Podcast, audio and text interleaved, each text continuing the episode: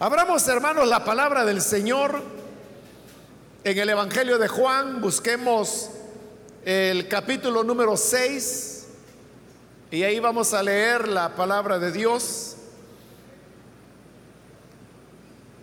Continuamos con el estudio del Evangelio de Juan y ahora vamos con el capítulo número 6, más bien continuarlo porque ya lo habíamos iniciado hace varias semanas. Dice la palabra de Dios en el Evangelio de Juan, capítulo número 6, versículo 60 en adelante. Al escucharlo, muchos de sus discípulos exclamaron, esta enseñanza es muy difícil. ¿Quién puede aceptarla? Jesús, muy consciente de que sus discípulos murmuraban por lo que había dicho, les reprochó. ¿Esto les causa tropiezo? ¿Qué tal si vieran al Hijo del Hombre subir a donde antes estaba? El Espíritu da vida. La carne no vale para nada. Las palabras que les he hablado son espíritu y son vida. Sin embargo, hay algunos de ustedes que no creen. Es que Jesús conocía desde el principio quiénes eran los que no creían y quién era el que iba a traicionarlo. Así que añadió, por esto les dije que nadie puede venir a mí a menos que se lo haya concedido el Padre. Desde entonces, muchos de sus discípulos le volvieron la espalda y ya no andaban con él. Así que Jesús les preguntó a los doce, ¿también ustedes quieren marcharse? Señor, contestó Simón Pedro, ¿a quién iremos? Tú tienes palabras de vida eterna. Y nosotros hemos creído y sabemos que tú eres el santo de Dios. No los he escogido yo a ustedes doce, repuso Jesús. No obstante, uno de ustedes es un diablo. Se refería a Judas, hijo de Simón Iscariote, uno de los doce que iba a traicionarlo. Amén. Hasta ahí dejamos la lectura. Pueden sentarse, por favor, hermanos.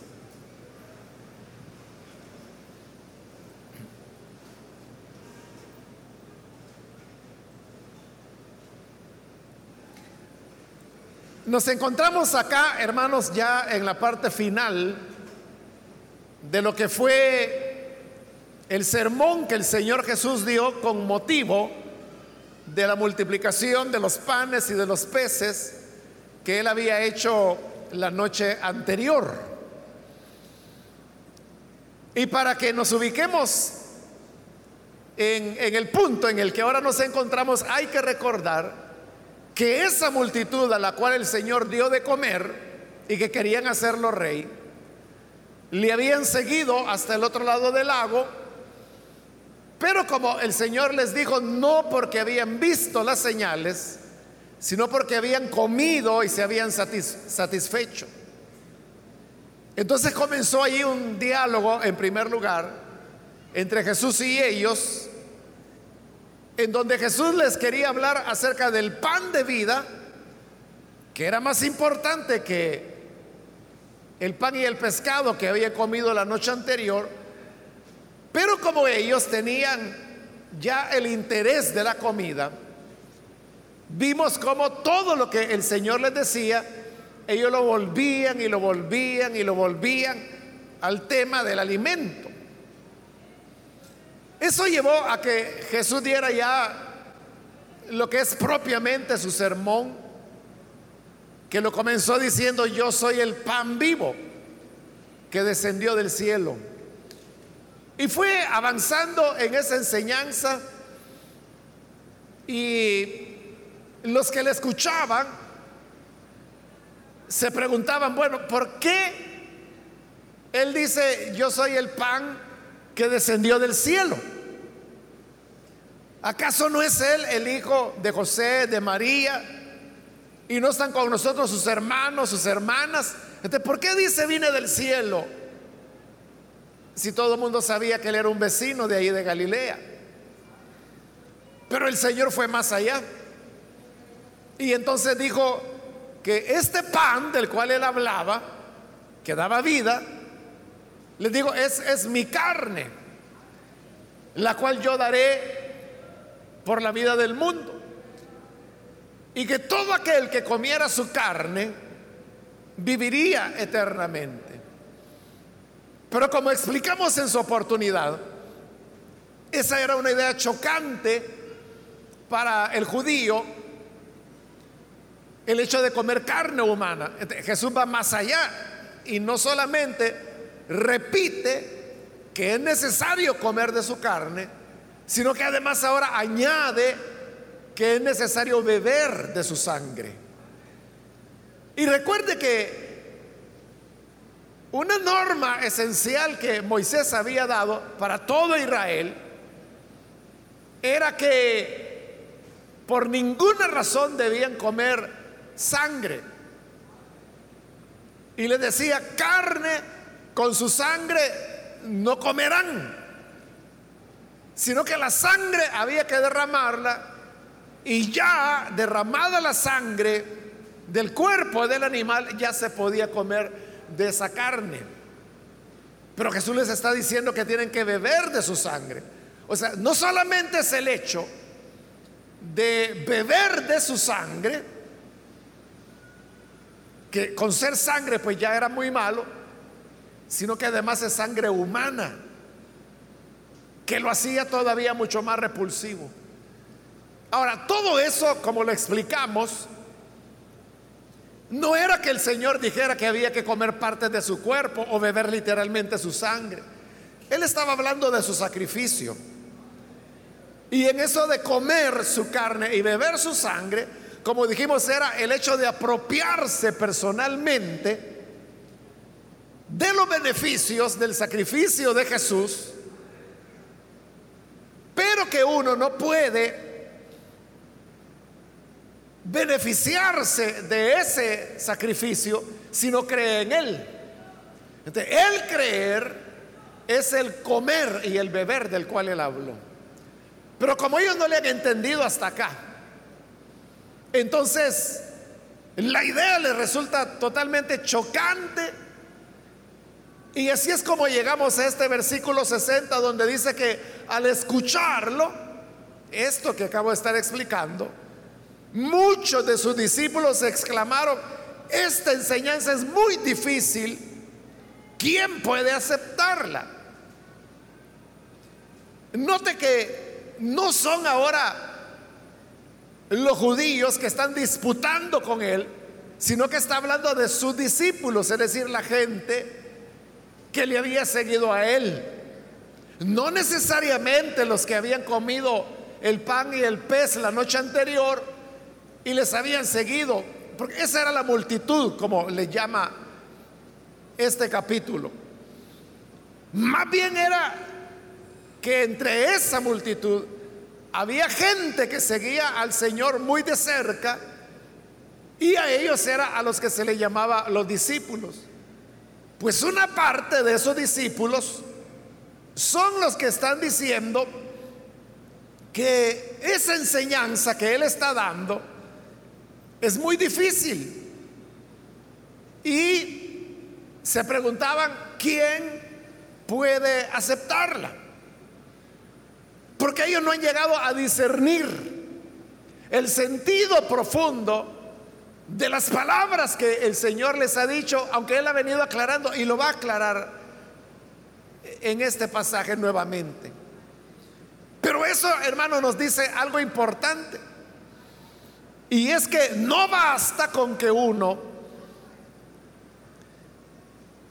sea de alguna manera creyente, porque si ellos eran discípulos, creían en Jesús.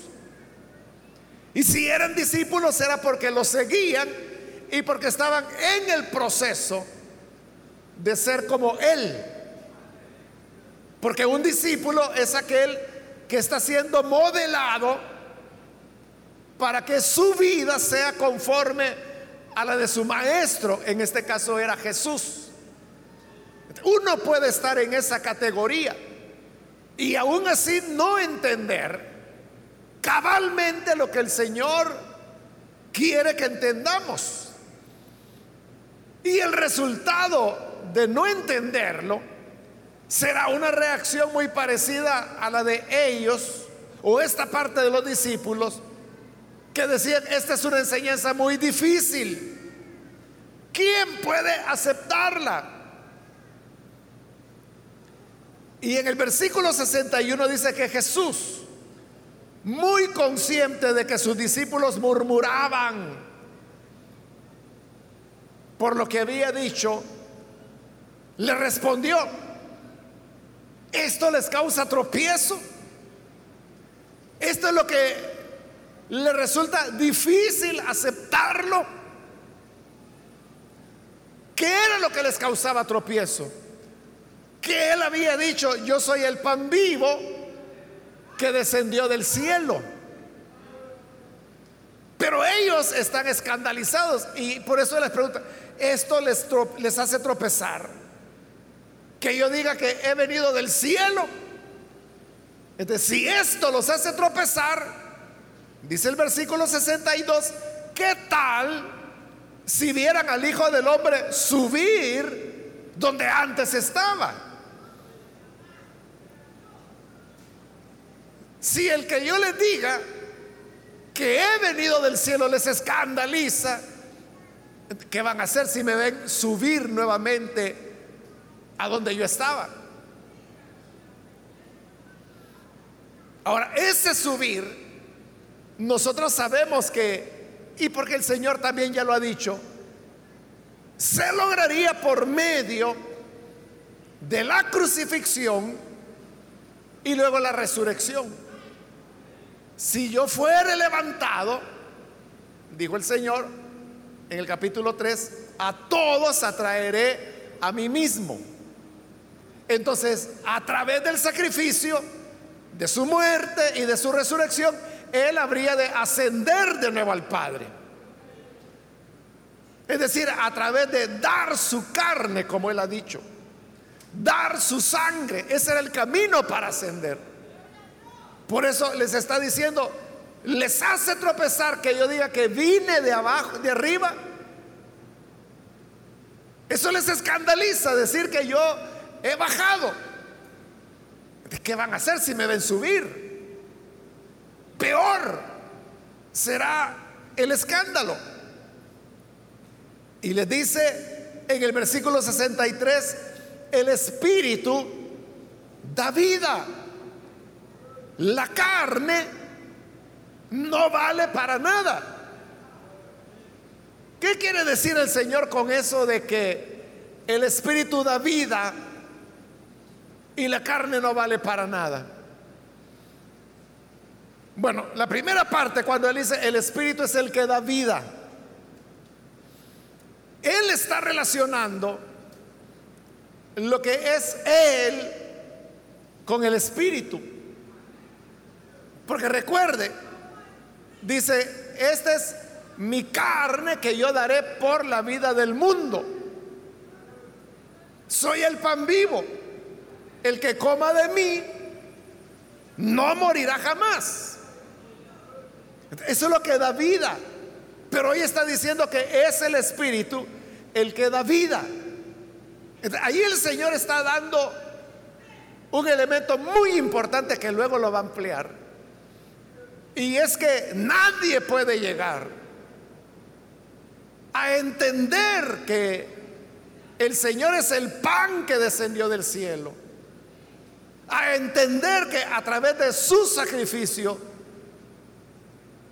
tenemos vida sino solamente por la acción del Espíritu Santo.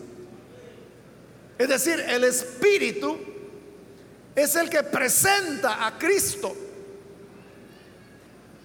Como lo vamos a ver más adelante, ya casi al final del Evangelio, cuando ya el Señor se está despidiendo de sus discípulos, en la última noche que comparte con ellos, Jesús les dice, no van a quedar huérfanos, sino que yo enviaré el Espíritu. Cuando el Espíritu venga, Él dará testimonio de mí. La función del Espíritu Santo es presentarnos a Jesús, hablarnos de Jesús. De esa manera es como el Espíritu da vida. Porque el Espíritu es como que si nos tomara de la mano y nos lleva hasta el monte de la, de la calavera, donde está el Señor crucificado. Y el Espíritu nos dice, vean, ahí está el sacrificio por el cual ustedes pueden tener perdón de pecados. Pero es el Espíritu el que tiene que hacer eso. Y es el Espíritu el que tiene que abrirnos los ojos. A eso es a lo que se refiere cuando dice, el Espíritu da vida. Y luego la segunda parte, la carne no vale para nada. Lo que él quiere decir con eso es que cualquier trabajo o esfuerzo que podamos hacer humanamente no nos va a traer ningún beneficio, no vale para nada. Por eso es que bien lo explica Pablo en su carta a los romanos en el capítulo 9, cuando él dice que no depende ni de quien, de quien quiere, ni de quien corre, sino de quien Dios tiene misericordia. Eso es lo que significa que la carne no vale para nada. Es decir, humanamente, a nivel de esfuerzo humano, nada podemos hacer, hermanos. Por creer en Jesús, por acercarnos a Él, que ese es un elemento del Evangelio de Juan, y es que para Juan acercarse a Jesús es creer en Él. Por eso es que a veces usa la palabra creer en Él, a veces usa acercarse a Él. Y en este pasaje vamos a ver eso, que utiliza acercarse a Jesús como creer en Él. Pero nadie puede acercarse a Él de su iniciativa, porque la carne nada puede. La carne no sirve para nada. Entonces, la salvación, la fe, el creer en el Hijo de Dios es algo que no depende de ninguno de nosotros. No hay nada que podamos hacer ninguno de nosotros para poder creer en el Señor.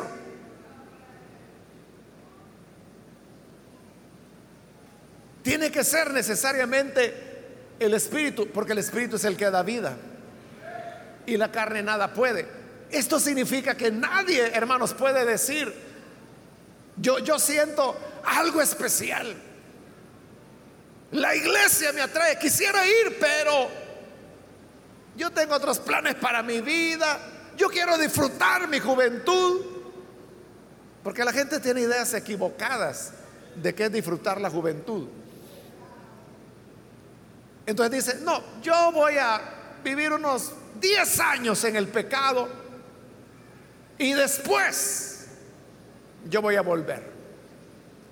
Como que si fuera algo que dependiera del ser humano. No depende del hombre la decisión de decir, ahora voy, ahora no voy. O ahora creo, ahora no creo. Si el Espíritu no toca a una persona, es por demás, hermano. Necesitamos que sea la gracia de Dios la que nos atraiga. Y luego continúa el mismo versículo 63. Las palabras que les he hablado son espíritu y son vida. Entonces, vea, ya dijimos en la primera parte que el Señor identifica al Espíritu Santo con Él. Pero hoy está identificando el Espíritu con sus palabras. Porque dice, mis palabras son espíritu. Es decir, la acción del Espíritu Santo está sobre la base de las palabras del Señor Jesús y por lo tanto llevan a la vida. Porque el Espíritu es el que da vida. Y si las palabras del Señor son del Espíritu, son Espíritu y son vida, entonces significa que el oír la palabra y entenderla para tener vida, igualmente es una acción que el Espíritu Santo hace. De manera que Jesús, sus palabras, su sacrificio, todo eso está estrechamente relacionado con el Espíritu Santo. Porque si no fuera así, nosotros no podríamos ni creer en su sacrificio, ni en su descenso del cielo para convertirse en el pan que da vida, y tampoco pudiéramos creer a sus palabras. Pero sus palabras son el Espíritu. Y como Él ha dicho que el Espíritu es el que da vida y que la carne nada puede, ahí está bien claro, hermanos que la salvación depende del Señor. Allá, hermanos, en la época del profeta Eliseo, los ejércitos enemigos rodearon la ciudad de Samaria y había hambre dentro de la ciudad.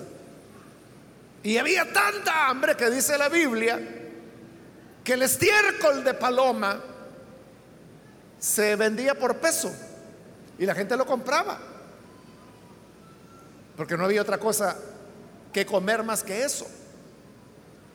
Bueno, lo que le quiero decir es que hay una mujer, igual padeciendo hambre, y un día el rey andaba caminando por ahí y cuando la mujer ve al rey, le dice al rey, rey, sálvanos, no tenemos que comer. Y el rey le responde, si el Señor no te salva, nadie te va a salvar. esas palabras, ese rey no era un rey bueno, era un rey malo, que andaba en pecado, pero era pecador, pero no era tonto. Él sabía, si el Señor no te salva, ¿yo qué voy a poder hacer? pero esas palabras que el rey dijo, es la misma idea que Jesús está diciendo ahora. Y podríamos decir, si Dios no nos salva, ¿cómo nos vamos a salvar, hermanos? Usted podrá ser una madre que anhela la salvación de sus hijos y por eso los trae a la iglesia. Y le dice, van a ir a la iglesia porque yo digo. Y cuando mamá dice, pues, ¿quién se revela? Entonces vienen a la iglesia. Y yo creo que está bien, ¿verdad? Que las madres, es mejor ese tipo de madre que aquella que deja a los hijos en la calle mientras ella se viene para acá, ¿verdad? Pero eso no va a cambiar a sus hijos. Si el Señor no los salva, ¿qué podrás hacer? Por mucha que sea tu buena intención, por mucho anhelo, hermanos, que nosotros tengamos en que un familiar nuestro, un amigo, un vecino, un compañero de trabajo, un compañero de estudios, queramos nosotros que crea, ¿y si el Señor no lo salva? Por eso es que la oración es un elemento esencial en el tema de la evangelización. En el trabajo del líder, en la célula, los hermanos líderes, las hermanas lideresas, la oración es esencial porque si el Señor no salva a los invitados, ¿quién nos va a salvar? Eso es lo que el Señor está diciendo. Y dice en el 64, sin embargo, hay algunos de ustedes que no creen. Y recuerda que le está hablando a sus discípulos. Dice, pero ¿cómo es eso que es discípulo y que no cree? Es que es lo que él está diciendo. La carne no sirve para nada. Es decir, uno podía andar, hermano, las 24 horas detrás de Jesús caminando, comiendo el pan y el pez que él multiplicaba. Uno podía ver sus milagros, uno podía verlo caminar sobre el agua, uno podía lo que usted quiera. Pero aún así seguían sin creer, algunos. Por eso le dice, algunos, hay algunos de ustedes que no creen. Y aclara el Evangelio, es que Jesús conocía desde el principio quiénes eran los que no creían y quién era el que iba a traicionarlo. Él sabía desde el principio quién creía en él, quién no creía en él. Y quién lo iba a traicionar también. Entonces, a los ojos del Señor no se escapa nada. Ni nadie. Él sabe todo. Él sabe quién tiene fe, quién cree, quién no cree, quién lo va a traicionar, quién le da la espalda. ¿quién negará que Jesús es su Señor? Él lo sabe. Y luego aclara el Señor en el versículo 65.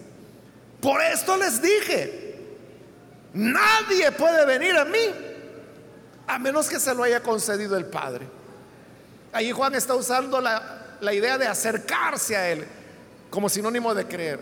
Entonces dice, nadie puede venir a mí, es decir, nadie puede acercarse a mí, a menos que el Padre se lo permita. Y eso él ya lo había dicho con anterioridad. Ahí lo tenemos una vez más.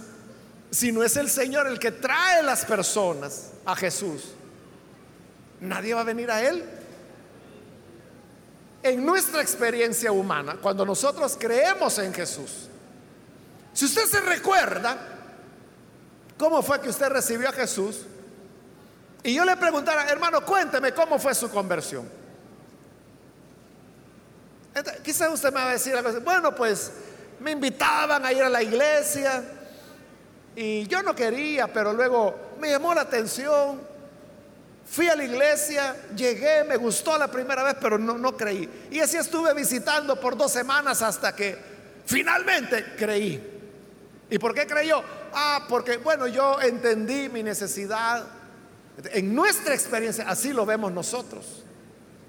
Nosotros decimos, yo fui a la iglesia. Yo me llamó la atención. Yo pensé que tenía una necesidad y que el Señor era la solución. Todo lo vemos como que si nosotros lo vimos, perdón, como que si nosotros lo hicimos. Pero hoy Jesús está aclarando. Nadie viene a mí si no es el Padre el que lo atrae, el que lo acerca a mí. En nuestra experiencia, uno puede decir, no, si yo creí porque yo lo decidí. Esa es la experiencia humana, porque así lo sentimos nosotros. Pero ahora cuando leemos esta palabra que dice, nadie puede venir a mí si el Padre no se lo permite. Entonces significa que detrás de ese deseo detrás de esas invitaciones, detrás de ese interés o curiosidad que la persona experimentó por creer en el Señor, Dios estaba actuando ya detrás de eso. Me recuerdo, hermanos, de un caso de, una hermana. Bueno, ella en ese momento no era hermana, era una joven. Y resultó que hubo una cruzada evangelizadora, y vio el anuncio. Y era un evangelista, bueno, que todavía vive él, pero que en esa época estaba más joven. Y a esta muchacha, cuando ella vio las fotos del evangelista, que iba a estar predicando en el estadio, ella dijo, qué guapo. ¿Le gustó? Digo, no, no, no, yo a este mango lo tengo que ir a ver. Y fue al estadio. Pero yo no estaba pensando en evangelio ni en nada. Quería ver al evangelista. Bueno, el evangelista predicó y ella estaba ahí fascinada viéndolo. No por la palabra, sino que el físico de él. Y cuando el evangelista hizo el llamado, los que quieren recibir a Jesús, pasen aquí al frente. Ella fue la primera que pasó, pero no por recibir a Jesús, sino para quedar adelantito en la plataforma y verlo de cerca. Y cabal, fue de las primeritas que bajó y se hincó viéndolo así, a dos metros de distancia. Pero otras personas comenzaron a llegar que no iban por verlo a él, iban porque el Señor los había tocado con su palabra. Y ella ya estaba viendo a su mango. Cuando empieza a notar que la gente que estaba alrededor de ella, unos lloraban, otros gemían, oraban, y ella comenzó, ¿y qué pasa? Y comenzó a caer en la cuenta de lo que estaba ocurriendo. Y entonces se sintió muy mal que en medio de una cruzada evangelizadora donde se había predicado la palabra de Dios, donde los pecadores se estaban arrepintiendo, ella viendo un hombre. Eso la constriñó y sintió dolor. Y ahí fue su arrepentimiento, ahí fue su conversión. Terminó creyendo en el Señor. Ella en la actualidad es esposa de un pastor desde hace, que le digo, casi 40 años. Y siguen sirviendo, tienen una iglesia y ella es la esposa del pastor. Ahora, ¿por qué le cuenta esta historia? Porque, bueno, esta historia ella me la contó. Ella personalmente fue la que, mira hermano, yo fui por ver a este evangelista que le gustó, le gustaba a ella. Y fue la experiencia que le acabo de contar. Entonces, vea, uno diría, esto fue lo que la trajo a ella, aparentemente. Pero según lo que el Señor está diciendo, era el Padre quien la estaba trayendo. Es que Dios, hermano, puede usar hasta el diablo para atraer a las personas. Mire, hay gente que viene aquí a la iglesia con el propósito de hacer mal. Viene porque algo malo quiere hacer. Quizás viene para ver qué, qué hermana se descuida y deja la cartera mal puesta. Pero ya estando aquí, la gracia del Señor le alcanza. Entonces, detrás de ese deseo, por eso le digo que hasta el diablo puede usar Dios. Porque detrás de ese deseo que es pecaminoso, Dios está como moviendo las cosas y atrayendo. Igual, hermanos, aquí todos pudiéramos contar nuestra experiencia. A veces hay conversiones raras, no como el de la hermana que le acabo de contar. Cosas así, pero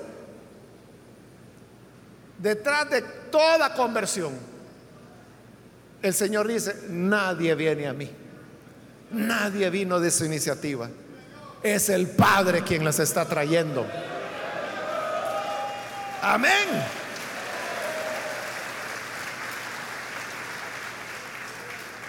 Porque las palabras del Señor son espíritu y son vida. Versículo 66. Desde entonces Muchos de sus discípulos le volvieron la espalda y ya no andaban con él. Entonces vea, es un rechazo, están dándole la espalda a Jesús. Y son sus discípulos, parte, parte de sus discípulos, porque ya vamos a ver que hay una excepción. Pero parte de los discípulos, dice, se fueron, le dieron la espalda y ya no quisieron andar con él. Entonces, no nos extrañe, hermanos, cuando haya personas que hayan estado con nosotros en la iglesia, que hayan perseverado, y que de repente vuelven atrás. Hay discípulos que lo hacen, que vuelven atrás. Pero vea, cuando Jesús ve que se van, dice el 67, que les pregunta a los doce, ¿también ustedes quieren marcharse? Como decir, ¿y ustedes por qué no se van también? Es decir, que el Señor no ha venido a llorarle a nadie, sino que Él dice, bueno, los demás ya se fueron. ¿Y ustedes por qué no se van? A veces, hermano, hay gente llorona, por no decir chillona, pero que todo el mundo tiene culpa de que ellos no sean creyentes. Y que dice, es que mire, yo llegué a la iglesia y nunca nadie me visitó. Y por eso le dan la espalda a Jesús.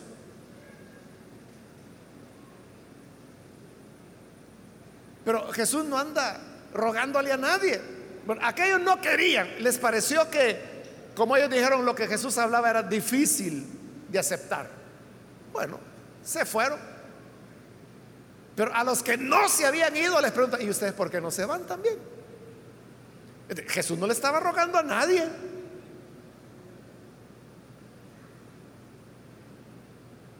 Y recuerde que de acuerdo, porque aquí Juan está mezclando dos relatos que los sinópticos los ponen separados. Pero uno de los relatos es aquella ocasión cuando se le acercan los discípulos y le dicen, mira Señor,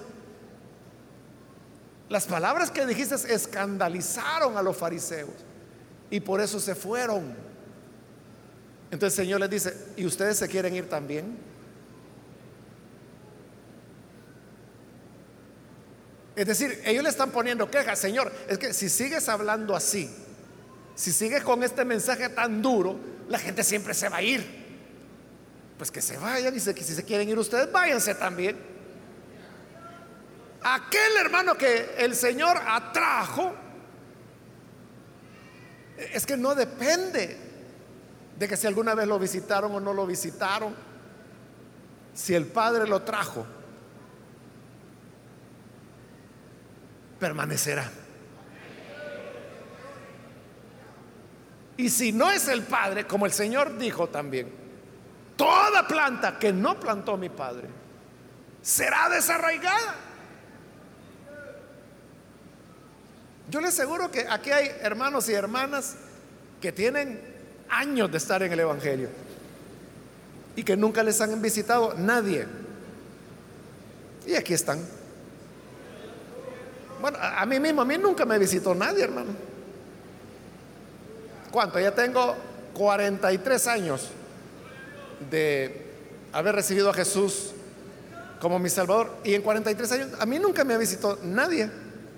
Ni mi primera semana, ni el primer mes, ni el primer año, ni el segundo, ni el tercero, y ya no le hago la cuenta porque si dependiera de que si me visitaron o no me visitaron, hermano, todavía estuviera esperando que me visitaran, ¿verdad? Pero cuando el Padre atrae a alguien, planta que plantó el Padre, ese es como un cedro, hermanos.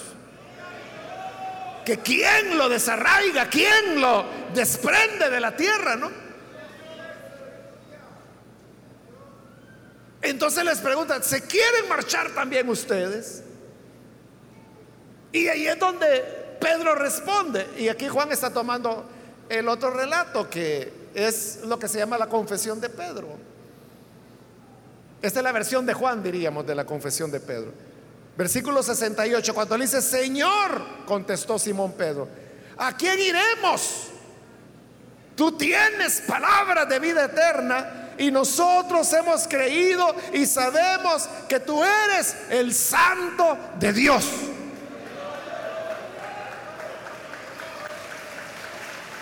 Amén.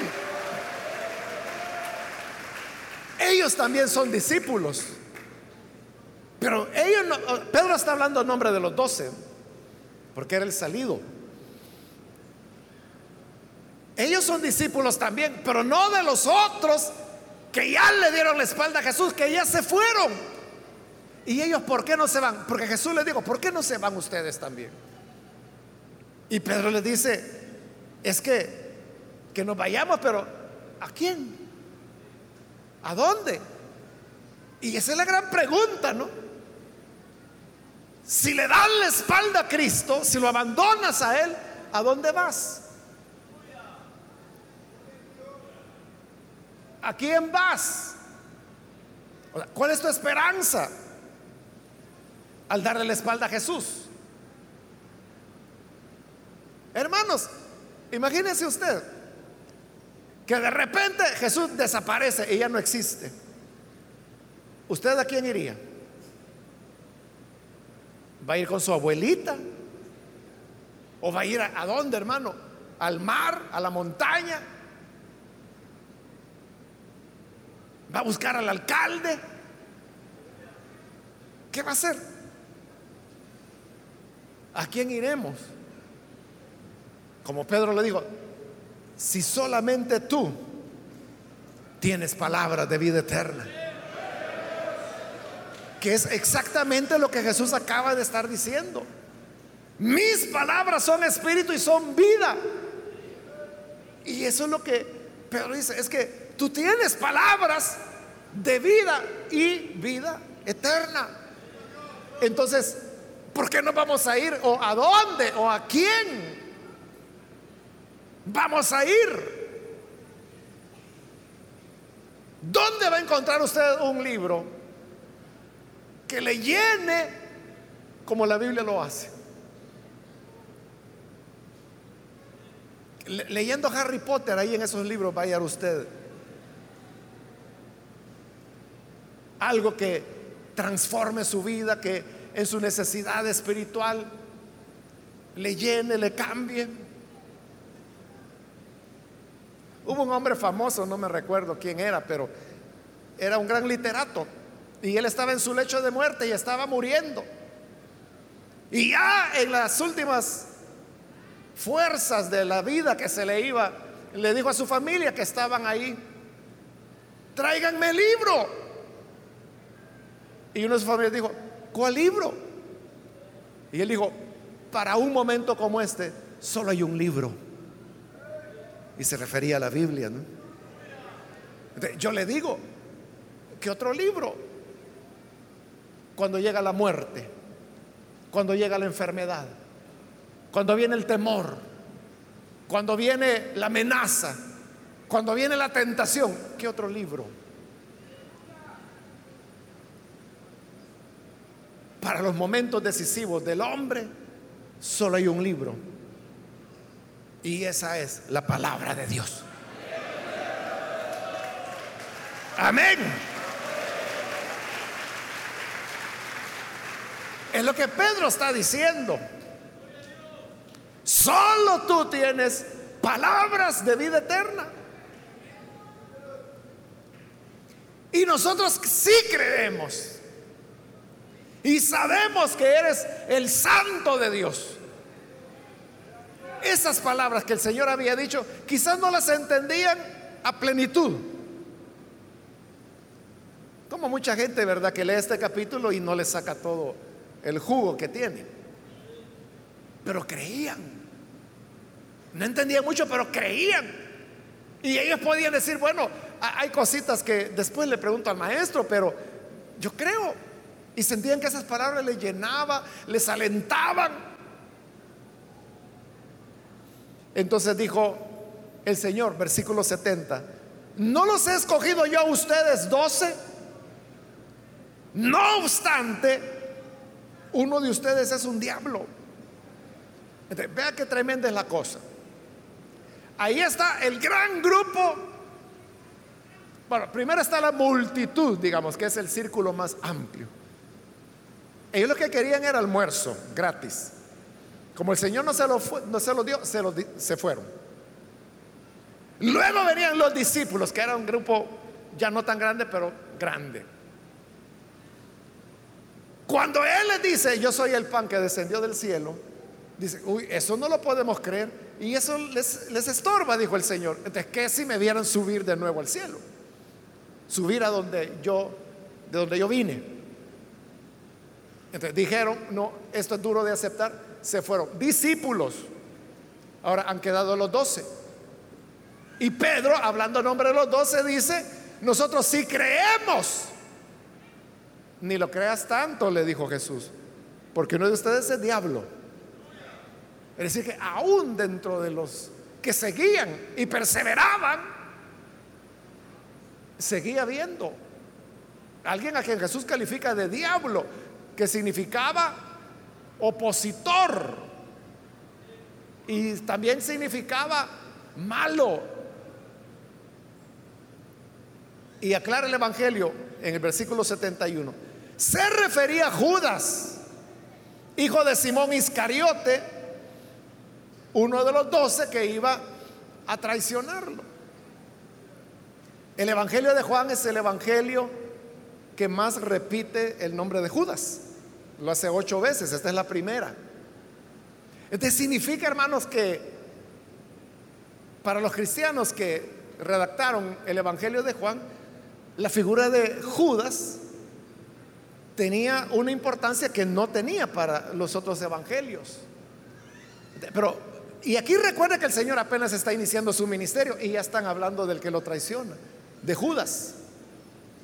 Entonces, ¿por qué?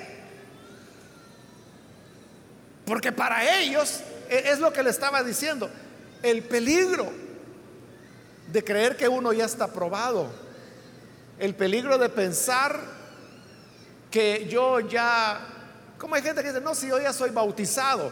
Y creen que eso de ser bautizados es como una garantía. Pero eso no es garantía de nada. Porque Judas anduvo ahí. Cuando el Señor en los otros evangelios dice que envió a los doce para que fueran a echar fuera demonios, a sanar a los enfermos, a resucitar muertos. Dice que los doce regresaron después y le dijeron, Señor, los enfermos son sanados, los demonios se nos sujetan. Y Jesús dice, qué bueno, pero no se alegren por eso. Alégrense porque sus nombres están escritos en el libro de la vida. Pero lo que yo le quiero hacer notar es que ellos volvieron contentos. Y los enfermos sanan, los demonios se nos sujetan. Pero viera, Señor, qué raro que Judas no sanó ni un dolor de cabeza y los demonios tampoco le obedecían. No, no fue así. También Judas había sanado, también había echado fuera demonios. Judas era el hombre de confianza del grupo. Por eso le habían entregado a la tesorería. Hermanos, cuando por la razón que sea, se organiza una directiva, ¿a quién le dan la tesorería? No se la dan al más pícaro, ¿verdad? O al que anda prestándole a medio mundo y le debe a media humanidad. O sea, se la dan a la persona que la gente considera es la más honesta, la más recta. Se lo dieron a Judas la tesorería. Y hay un diablo, dijo Jesús. Por eso se recuerda ya en, la cena pascual, Jesús les dice, claro, uno de ustedes me va a traicionar. Y todos comenzaron a preguntar, ¿seré yo? Y Mateo dijo, seré yo. Y Juan dijo, seré yo. Y Tomás dijo, seré yo. Todos decían, seré yo. Nadie dijo, ay, ya sé, Señor. A mí se me hace que este Judas... Mm, mejor dudaban de ellos, pero no de Judas. Pero desde el principio Jesús sabía que era un diablo. Porque como ya vimos anteriormente, él sabía quién creía, quién no creía. Aquí el, el, gran punto, hermanos, para cada uno de nosotros es si somos verdaderos discípulos del Señor. Y si somos discípulos, ¿de cuál de las tres categorías? ¿no? ¿De los que le dan la espalda y se regresan? O de los que son como los doce que sí creen. O como el diablo que también creía y lo seguía y hacía milagros y echaba fuera demonios y termina traicionándolo. ¿De, cuál somos nosotros? Claro, la palabra final, hermanos, no será dicha, sino que hasta el final de nuestras vidas. Por eso es que yo conocí un buen hermano hace años, que él me decía que, los libros, él era muy lector, compraba muchos libros cristianos. Y él me decía que él compraba libros solamente de creyentes que ya estaban muertos. ¿Y por qué le dije yo? Ah, porque si yo compro el libro de alguien que esté vivo, yo no sé cómo va a terminar ese, me dice. ¿Y qué tal si termina mal? Pero si ya está muerto y, lo, y murió en victoria, yo sé que ese fue un creyente probado. Entonces, yo, yo quiero leer qué escribió esa persona. Pero ¿qué escribió un fulano que estuvo en el Evangelio y luego se apartó? Y que hoy anda en pecado, no sé qué. Entonces ya uno dice, bueno, esto tendrá valor o no tendrá valor.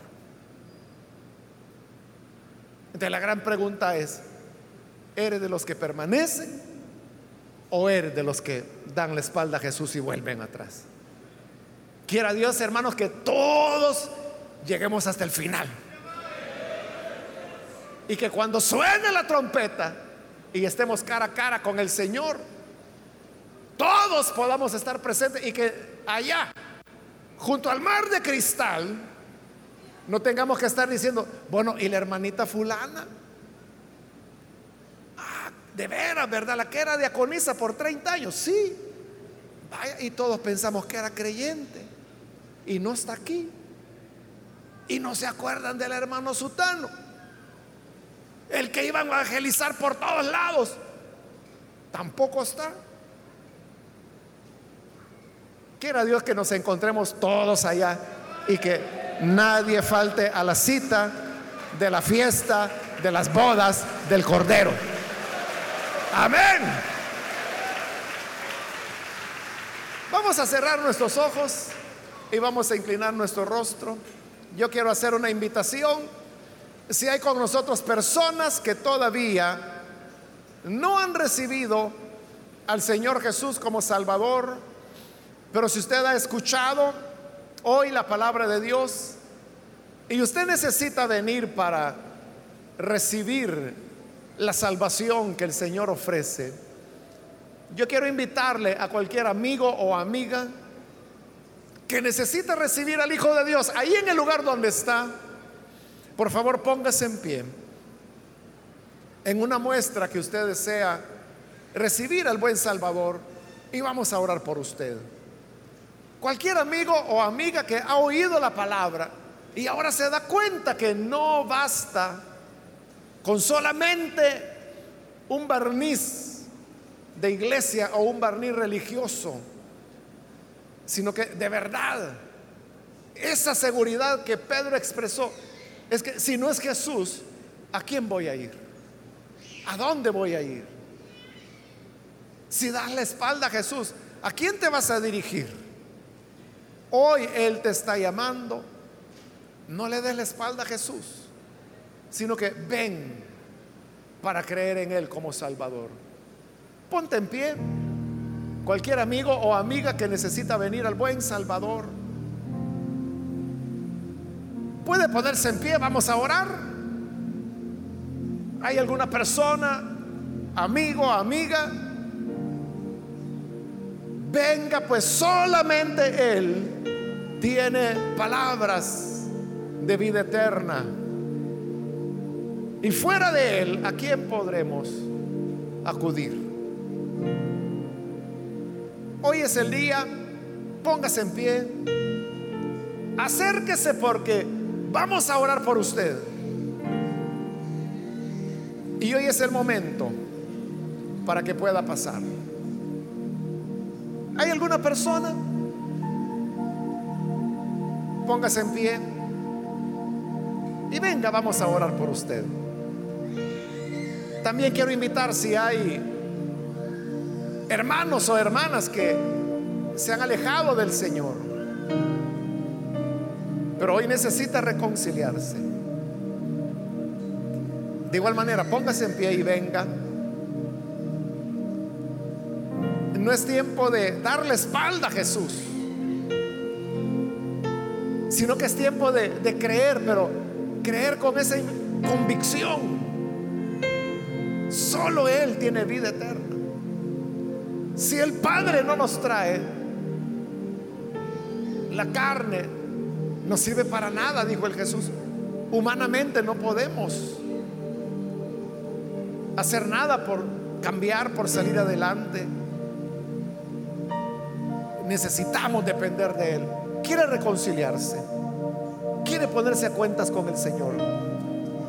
Póngase en pie y venga, vamos a orar por usted. Con toda confianza puede pasar. Hoy es su momento para hacerlo. Y vamos a orar por usted. ¿Hay alguna persona?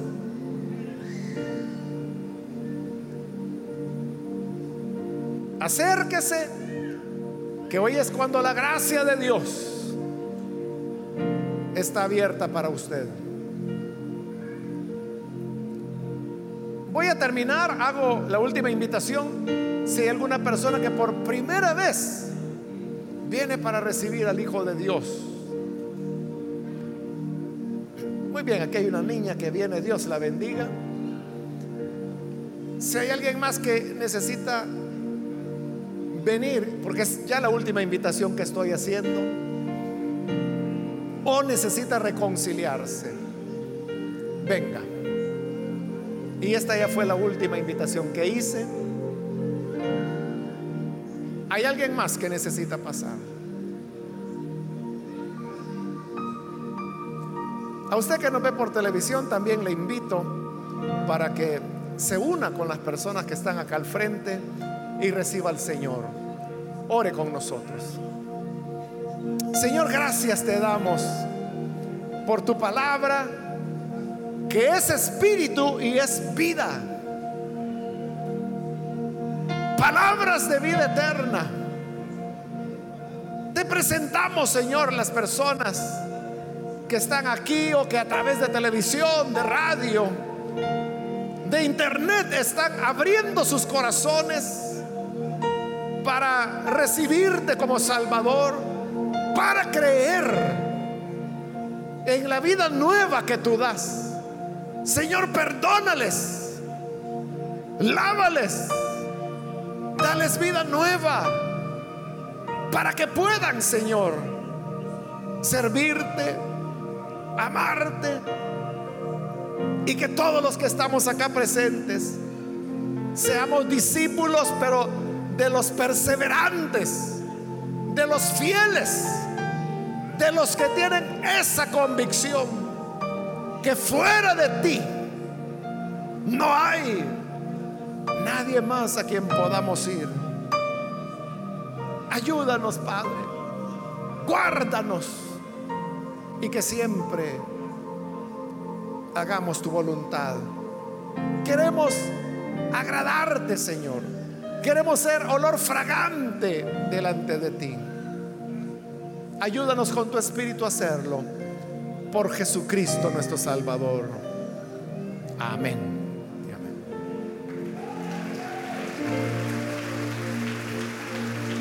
Damos la bienvenida a estas personas